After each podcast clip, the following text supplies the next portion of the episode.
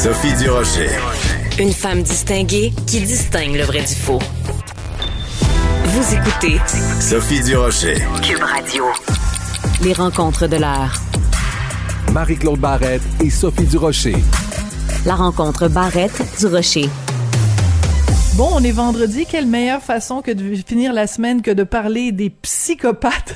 C'est de ça qu'on va parler avec Marie-Claude Barrette en espérant qu'on rencontre pas de psychopathes pendant la fin de semaine. Pourquoi tu voulais nous parler des psychopathes aujourd'hui, Marie-Claude? Ah, c'est surprenant, hein, parce que bon, Oui. que ça sort d'où? Parce que il y a quelques semaines, j'ai écouté sur vrai une série qui m'a vraiment captivée, qui s'appelle Psychopathes. Ils sont parmi nous.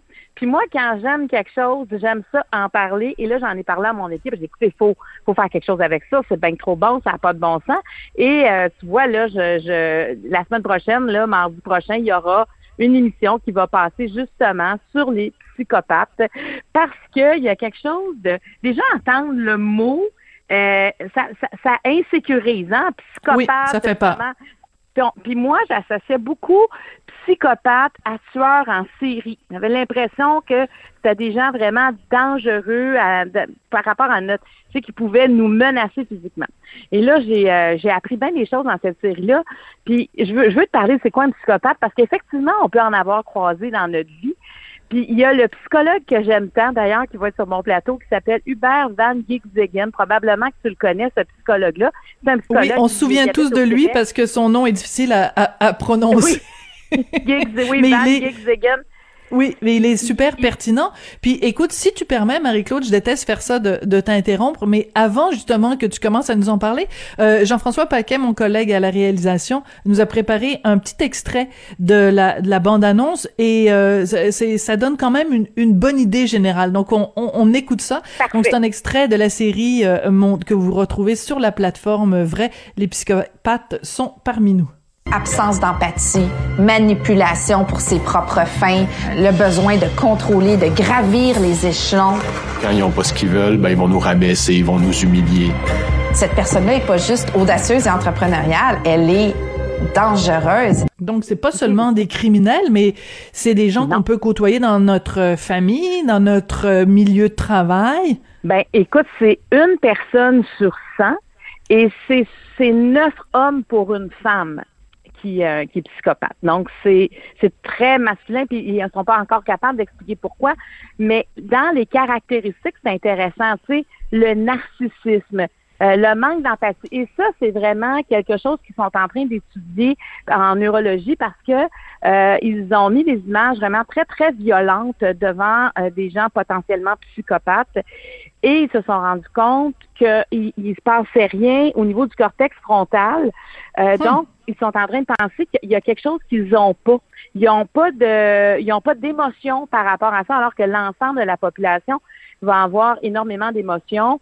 Euh, ils sont, ils ont vraiment un plaisir à exploiter les autres pour leur propre plaisir à eux. En fait, ils sont toujours à la recherche de leur propre plaisir, soit par le profit, le pouvoir, le sexe. Et euh, j'aime bien quand justement Hubert Van Giegsegen dit dans la série, son combustible, c'est l'exploitation de l'autre. Et là où on parle de tueur, c'est quand à tout ça s'ajoute un ingrédient qui s'appelle euh, la, le sadisme. Alors, quand ils ont des tendances sadiques, c'est là que les choses se compliquent et c'est là qu'ils peuvent devenir des tueurs en série. Puis en parlant de tueurs en série, euh, le plus grand tueur en série au Québec était un psychopathe, c'est William Fife.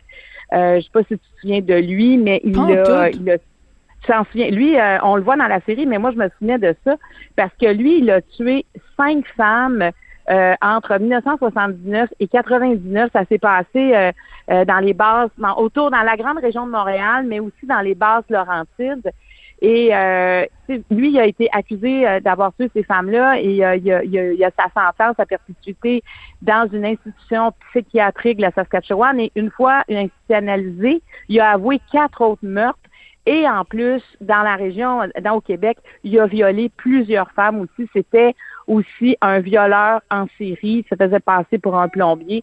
Finalement, il arrivait dans les maisons, puis il faisait ce qu'il avait. Il, il violait les femmes. Alors, quand on regarde le, le- cet homme-là, par exemple, euh, il y a des gens qui l'ont côtoyé qui disaient, qui disent, écoute, moi, je, jamais je m'en suis rendu compte. Il était plutôt euh, sympathique. Il, il annonçait rien. manipulateur. ça. Exactement. Puis c'est des menteurs compulsifs, c'est des menteurs pathologiques. Et euh, bon, on parle, on parle de ces gens-là. Je vais te nommer un autre nom peut-être que, ça tu vas t'en souvenir. Earl Jones. euh, qui a fait, euh, lui c'est un, lui c'est vraiment au niveau euh, financier qui a fait des victimes. Oui, Il a oui, fait oui. 158 victimes. Euh, il a été accusé pour 50 millions de fraudes. C'est Il a dégueulasse. même vidé le compte de banque de son frère. Son frère s'est même enlevé la vie tellement euh, il n'y avait plus rien devant lui. Et euh, quand on voit tout ce qu'il a fait, tous les dommages collatéraux que cet homme-là a fait, c'est, c'est, je veux dire, ça n'a aucun sens. Alors moi, c'est ça que j'ai appris aussi, c'est qu'Earl Jones est un psychopathe. C'est que C'est ça, mais ça, c'est intéressant. Parce que nous, on se dit, euh, bon, ben, premièrement, on pense euh, t'es euh, criminel, donc, euh, que, que, que, qui s'en est pris à l'intégrité physique de quelqu'un, soit en la tuant, soit en la violant, mais qu'un crime économique euh, puisse aussi être commis par un, un psychopathe, ça, c'est en effet un, un élément auquel j'avais jamais pensé. Mais je reviens sur le chiffre que tu nous as donné, Marie-Claude, 1% de la population.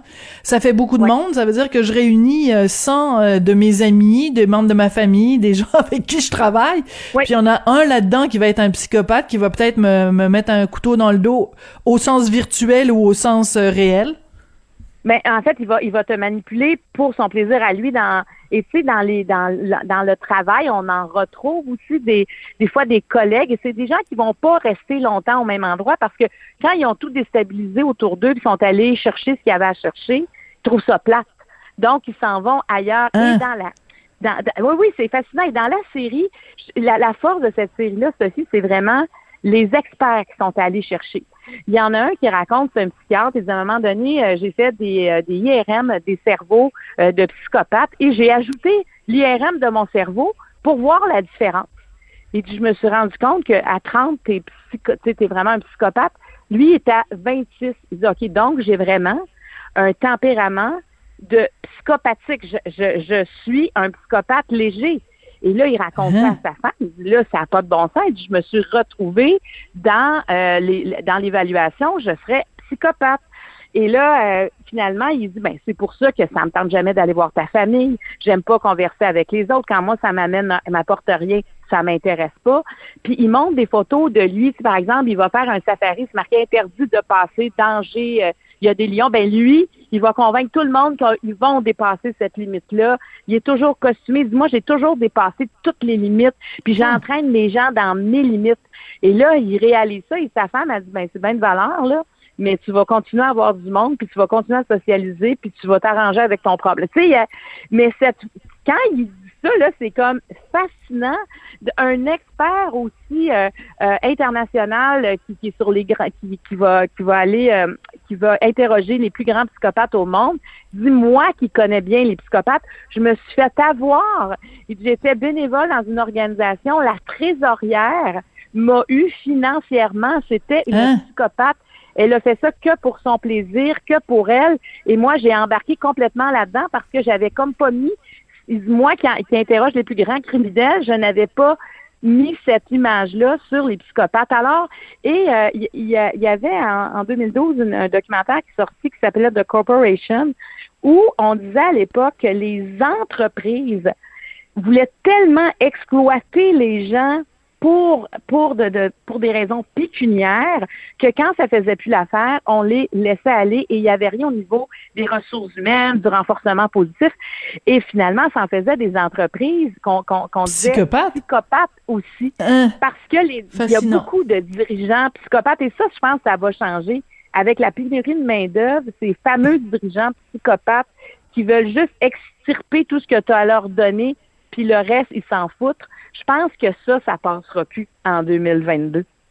Tout à fait. Puis écoute, ça va être peut-être une des seules bonnes choses qui vont sortir de cette euh, foutue pandémie, c'est que ça va en effet euh, inverser beaucoup de choses ou modifier beaucoup de choses dans les dans nos modes de de, de fonctionnement, euh, que ce soit dans les entreprises ou que ce soit dans dans les familles, que ce soit dans les couples et tout ça. Il y a quand même plein de choses. Mais écoute, tu me donnes vraiment envie non seulement d'écouter ton émission la semaine prochaine sur les psychopathes, mais aussi d'aller regarder ce documentaire là sur les psychopathes parce que peut-être en effet, on va se faire, euh, tout le monde va se faire une liste, puis euh, si, euh, si on voit les critères, on va peut-être reconnaître dans, dans notre entourage des gens qu'ils sont, ou peut-être se reconnaître soi-même, ce qui serait un petit peu ben. moins drôle.